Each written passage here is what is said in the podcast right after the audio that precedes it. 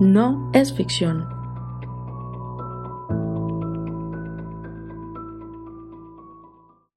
Hola y bienvenidos a un nuevo episodio de No es ficción. Y pues esta ocasión me tocó estar a mí solita porque Salomé se fue a pueblear de cuenta del trabajo. Entonces, les voy a contar un episodio, yo creo que cortico. Vámonos directo al grano porque no hay, mucho para decir. Me siento sola y solita. Y esto seguramente sale hoy mismo porque lo estoy grabando hoy martes. Feliz Navidad para todos. Eh, deseamos, va a hablar en nombre de Salomé porque pues yo sé que también le va a desear lo mismo.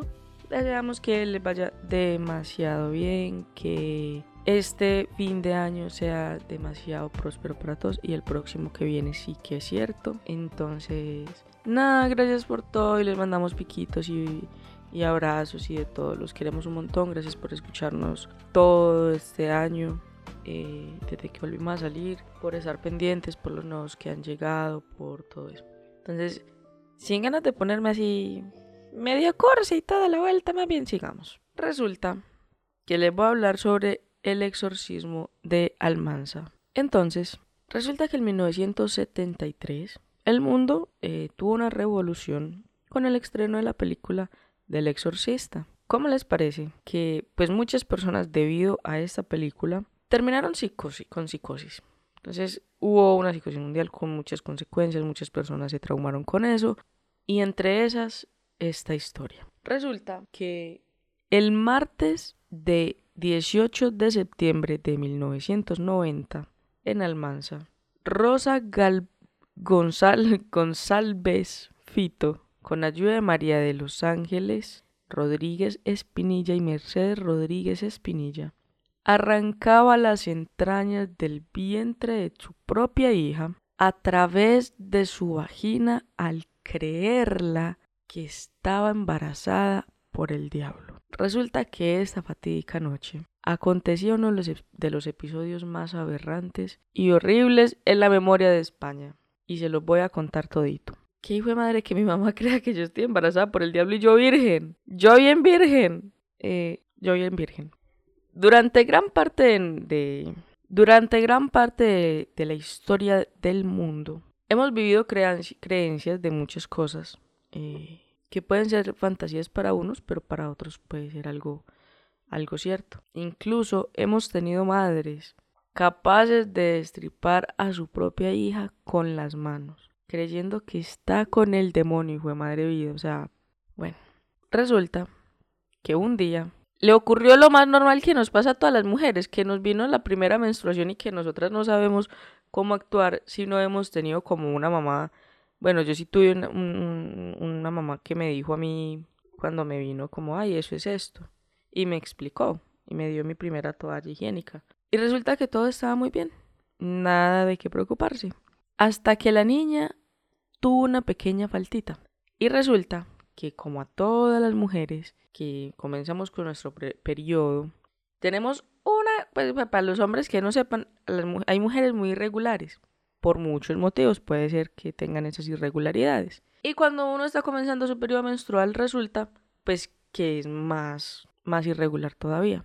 Y resulta que la niña comenzó Leña comenzó con irregularidades en su periodo. A lo que dice la mamá con estas irregularidades es que la hija está en embarazo.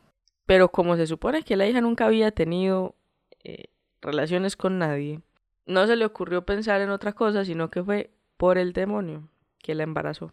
Resulta que en esa época todo el mundo y toda la prensa, como siempre, comenzaron con sus titulares así súper llamativos, súper amarillistas, súper bellos. Y comenzaron con crimen satánico de Almanza, o sea, crimen satánico. Vean pues, sabiendo que lo que pasó fue un infanticidio. El terrible asesinato de Rosa no se produjo en un ritual satánico, sino en nombre de Dios supuestamente. Los hechos se produjeron con todo su dramatismo en la madrugada del martes 18. Yo cumplo un 18 de septiembre de 1990. Bueno, me faltaba mucho para nacer todavía. Mis papás ni siquiera se habían casado, estaban de novios nomás. En el pueblo albaceteño de Almanza, que es un pueblo rico en curanderos y espiritistas, docenas de consultorios espiritistas profesaron con gran fervor a la imagen de Santa Lucía Tiborral el pueblo. Resulta que Rosa González Fito, nacida el 5 de enero de 1954, era una de las más prestigiosas sanadoras espiritistas, de Almanza, iniciada en el espiritismo por Enrique el de Villena, un ex empleado de una fábrica de zapatos que dejó su trabajo para dedicarse a la curación y Rosa González, hermana de Luz, o sea, esto lo voy a poner entre comillas, hermana de Luz, sigo con las comillas, miradora o sanadora, o sea, eh, no hermana de una señora que llama Luz, sino que serían hermanos de la Luz, listo. Atendía diariamente a multitud de enfermos, su especialidad era la imposición de manos. Los ingresos de esta curandera eran tan bastantes que su marido, Jesús Fernández Pina, nacido el 24 de junio de 1947, se echó como vaca muerta y decidió volverse el secretario de su mujer y el manager de ella básicamente. Y la única hija de esta gente, eh, Charrosita, la niña, nació el 22 de abril de 1979. Ok, el periodista del diario La Tribuna de Almanza, Luis Bonete, realizó un meticuloso seguimiento del caso desde el primer momento. Resulta que a él se le ven un montón de imágenes que se televisaron en todos los canales en esa época, así como las fotografías tomadas durante la detención, etcétera, etcétera. Imágenes que yo no creo que ponga todas las imágenes, pues pondré la foto de la niña y de la mamá o de la mamá y de las otras señoras que participaron, pero la verdad no creo que ponga muchas fotos de la niña y todo eso porque a mí los temas con los niños sí como que me afectan un poquito, entonces como que no me soya mucho. Pero ustedes pueden ir a buscarlos tranquilamente y mirarlas. van a perdonar esta voz, pero es que estoy recién levantada. Ni siquiera he desayunado. No me vine a grabar esto por ustedes para no dejarlo sin episodio. Para que vean lo buena gente que soy yo. Entonces resulta que toda esta tragedia comenzó realmente tres días antes, el sábado 15 de septiembre, cuando Rosa, María de los Ángeles y la hermana salen juntas a cenar. Mercedes había llegado dos días antes eh, a Almanza.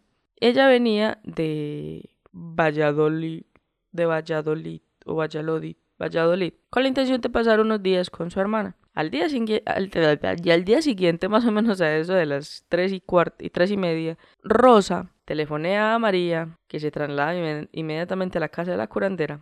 O sea, se va a la casa de ella. Y durante toda la tarde intenta exorcizar el cuerpo de María de los Ángeles del espíritu de su marido, Martín, que supuestamente la poseía y le estaba haciendo mucho daño, no más del que tenía en la cabeza.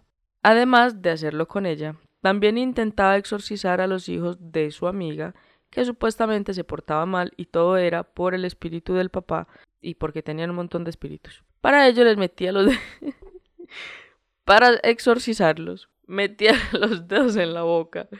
Yo me imagino más de una vez que han exorcizado a muchas personas metiéndole los dedos a la boca. Eh, sorry, no dije nada. Produciéndoles grandes arcadas para que echaran el pato que tenían dentro, supuestamente a los niños. Y más o menos a eso de las 11 de la noche, Martín, el esposo de María de los Ángeles, se presentaba en casa de Rosa con la intención de llevarse a su familia. Y resulta que consigue llevarse a sus hijos, pero no a su mujer. Ay Dios. Al día siguiente, el lunes 17, volvió a casa de la curandera para intentar llevarse a su esposa. En la mañana del lunes, se encuentran reunidos en él un número de en el número 89 de la calle de la Rosa en Almanza, y Rosa González, su marido, María de los Ángeles, su hermana Mercedes, Josefa y Ana María González, cuñada y hermana de la curandera, a quien Jesús Fernández había llamado al encontrar a su esposa como loca. Y todo este grupo se traslada al dormitorio del matrimonio, donde se inicia una serie de ritos extraños, como un objeto, con ganas de expulsar a todos los espíritus que hayan por ahí. Pispirispis, dirían, algunos. La violencia histérica de la curandera se, entremezcla con advocaciones religiosas, rituales mágicos, imágenes de Santa Lucía, etc. Tras una agotadora sesión, eso debe ser muy cansador, lo bien. Pues uno va a hacer una guaina de esas o no, ¿para qué más ejercicio? Entonces, tras esta agotadora sesión, a media tarde, María Ángeles y Rosa parecen calmarse. María Ángeles asegura que la curandera le ha salvado la vida, lo que ésta responde, yo no soy Rosa. Ahora, yo no soy Rosa, soy un extraterrestre de otro planeta. ok. Si Salo no está para reírse conmigo, me toca reírme solita y ustedes ríanse conmigo también. Ahora resulta que los extraterrestres también poseen personas. Ok, yo pensaba que solamente poseían gatitos. O que eran como los gatos como su, su manera de espiar al mundo. Tras la sesión, Josefa, Ana y Mercedes abandonan la casa, encerrándose María y Rosa en el dormitorio del matrimonio. Pero casi a medianoche, Mercedes vuelve a la casa de la sanadora y ahí se inicia la recta final de todo esto. Entonces, nos cuenta el periodista Luis Bonete que reconstruye toda la historia de cómo ocurrió y dice de la siguiente manera. En la madrugada del 18, Jesús entra en el dormitorio y sorprende a su mujer totalmente desnuda con las hermanas Rodríguez. Ah, yo pensé que todo esto era un ritual y terminó siendo una orgía. Ah, te crea. esto sin Salomé es... O sea, así no, no se pueden contar chistes. Las tres estaban cubiertas... ok. Las tres estaban cubiertas de excremento y bilis. Digamos que ninguna estaba loca, nomás estaba poseída. Ya me imagino yo por allá los extraterrestres todos contentos, muertos de la risa, viéndolas como, jugaban con ellas. Entonces, momentico antes, se había desarrollado otro ataque de histeria exorcista en la habitación y por eso estaban así, a golpes. Las tres mujeres cogieron a Jesús y lo obligaron a que limpiara la habitación y que despierte al a Rosy la niña, que ya estaba acostadita en su habitación sanita de todo. El padre conduce a la pequeña hasta la habitación matrimonial, donde es desnudada y metida en la cama. Pero poco tiempo podrá dormir la pequeña, ya que un rato después es despertada por su madre y obligada a tumbarse en el piso que estaba bien frío. Lógicamente la niña comenzó a tiritar de frío porque estaba haciendo mucho frío en ese momento. En ese instante, dice Mercedes, si vais a quitar el mal, hacedlo ya, porque la niña no se encuentra bien. Rosa, que estaba así súper sumergida en su superstición, exclamó Maldita sea el que está dentro de ti. Vaya a saber quién estaba dentro de la niña. La curandera y María de los Ángeles atacaron a Mercedes dándole patadas en la vagina y metiéndole los dedos en la boca hasta hacerla sangrar. Al ver la sangre, la curandera interpretó que el mal ya había salido dirigiéndose entonces hacia su hija. Ay, Dios mío. O sea, este caso me parece como entre absurdo y como entre demasiado loco que la gente en serio tiene unos rayones terribles. O sea, no sé, la gente tiene un, un rayón así súper, hiper, mega recontra gigante. Ok, resulta que entonces esta tipa se dirigió hacia su hija y comenzó a golpearla asegurando, asegurando que ahora ella estaba poseída por el espíritu de Martín. Al escuchar los, llantos de Yori, de, de, de Rosy, su padre, que había sido expulsado de la habitación, entró nuevamente con la intención de rescatar a su hija. Y la verdad es que todos esperábamos que lo hubiera hecho, pero si no, no estaría yo contando esta historia. Esa fue la única oportunidad que tuvo el Señor para poder rescatarla de toda la locura que estaba viviendo con esta señora. Las tres mujeres atacaron ferozmente con violencia al Señor, o sea, a Jesús, que nuevamente fue expulsado del dormitorio, saliendo además de la casa en busca de ayuda, hasta que por fin hizo algo el cuchito.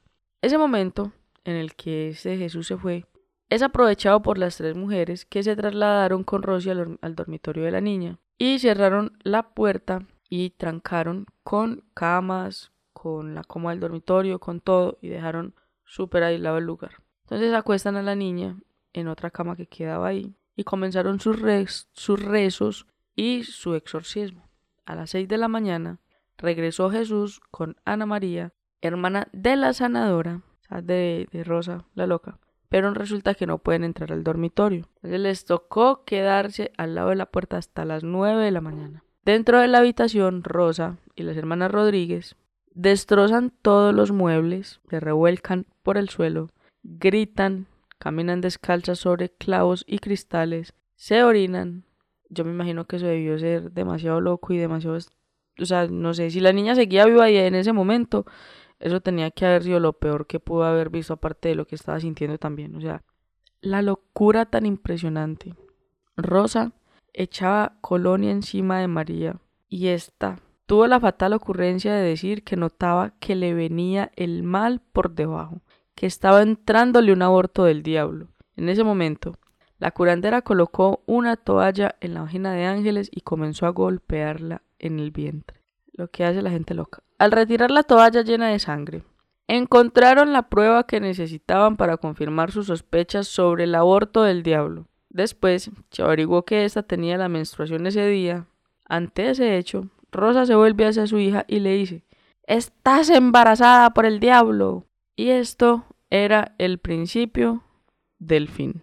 Las tres locas se lanzan sobre la niña, y mientras las dos hermanas la sujetan, Rosa le abre las piernas y le introduce, ay Dios mío bendito Padre Celestial, y le introduce las manos en la vagina. Primero un dedo, bueno, sí, es que primero debe ser un dedo, luego dos, y por fin toda la mano en su pequeñita cabeza de una niña de 11 años, rasgando la carne a su paso. La niña grita, patalea, se revuelve, destrozada por el dolor, obviamente. O sea, es que ya me imagino y me da, ay no, qué horror este caso. La vagina de la niña está desgarrada. Y resulta que a esta señora no le pareció suficiente con meterle una mano, sino que le da por meterle las dos. Ya yo me imagino que la niña con ese mero dolor ya tenía para pa querer morirse. Y la hijo de madre desgraciada de su mamá, loca, súper loca, le arranca los ovarios, los intestinos y se los jala y se los saca por la vagina, gritando, sal cabrón, sal hijo de tu hijo de madre madre. Pues para no decir groserías acá. Resulta que esta hijo de madre hurgaba con las uñas en las vísceras de su hija. Todo supuestamente en nombre de Dios.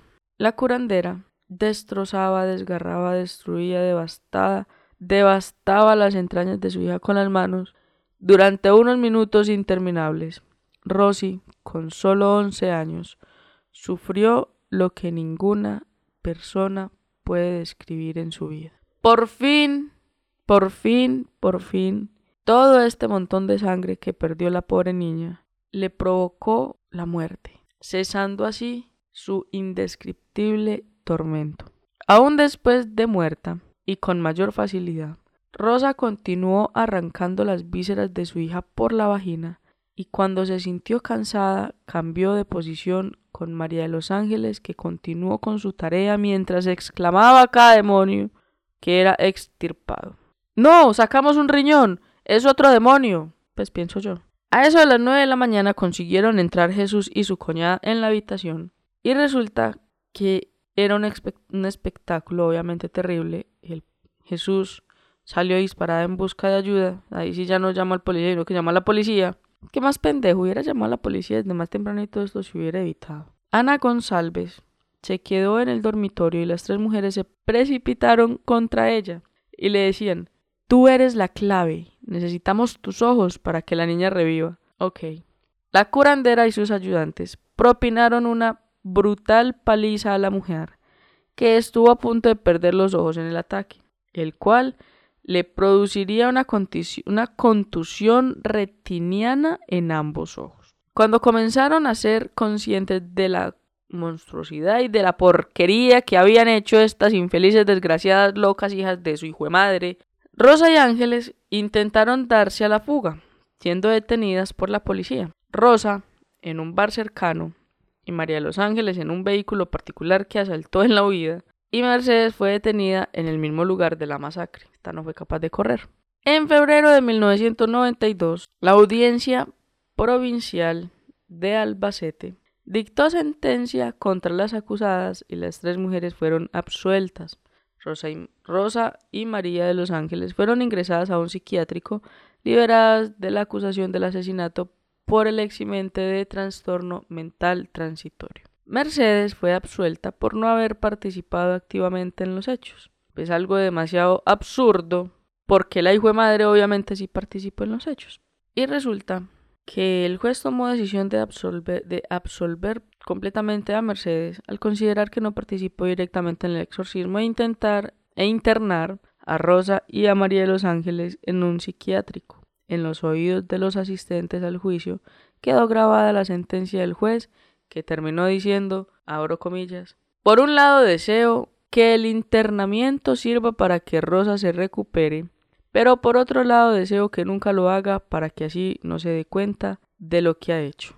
Y realmente yo digo que qué condenadas, qué desgraciadas, y que yo las hubiera dejado en la cárcel para que las hubieran exorcizado a ellas allá. Pero pues, ojalá si lo hubiera podido haber hecho yo.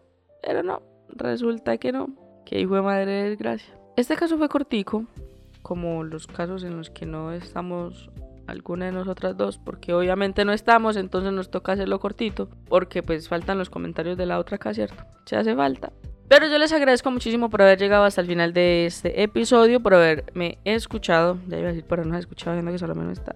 Me siento triste. Salo, espero que te vaya muy bien por allá. Eh, espero que ustedes también les terminen muy bien. Vuelvo y les digo que feliz Navidad para todos. Los quiero muchísimo. Un saludo para todos los que están en Facebook. En Facebook somos poquitos. Y les recuerdo, porque hay más de una solicitud para ingresar al grupo y resulta que yo no la he aceptado porque hay condiciones y las condiciones son responder una que otra pregunta tampoco para que no entre cualquier persona y si no quieren responderlas pues no las responden o sea no es obligación simplemente yo no las acepto em, ya somos casi 100 en, en, en Instagram eso me hace muy muy muy muy muy feliz porque yo les he suplicado un montón que nos sigan en Instagram y nunca nos siguen, pero entonces me alegro un montón cuando nos siguen, ya casi somos 100. Y en este momento específicamente somos 99, nos está faltando nomás uno para los 100. ¿Quién irá a ser el número 100? Si de aquí a que salga el episodio no ha salido, eh, pues para el número 100 habrá un saludo especial. Tarararam. Y no siendo más, me despido y les deseo lo mejor de lo mejor. Un fuerte abrazo y nos vemos en el próximo episodio de No, es ficción en el que espero que sí esté Salomé. Bye. Y en nuestras redes sociales nos pueden seguir en nuestro grupo de Facebook como No es ficción, Instagram no es ficción guion bajo podcast y nuestro correo electrónico podcast no es ficción gmail.com.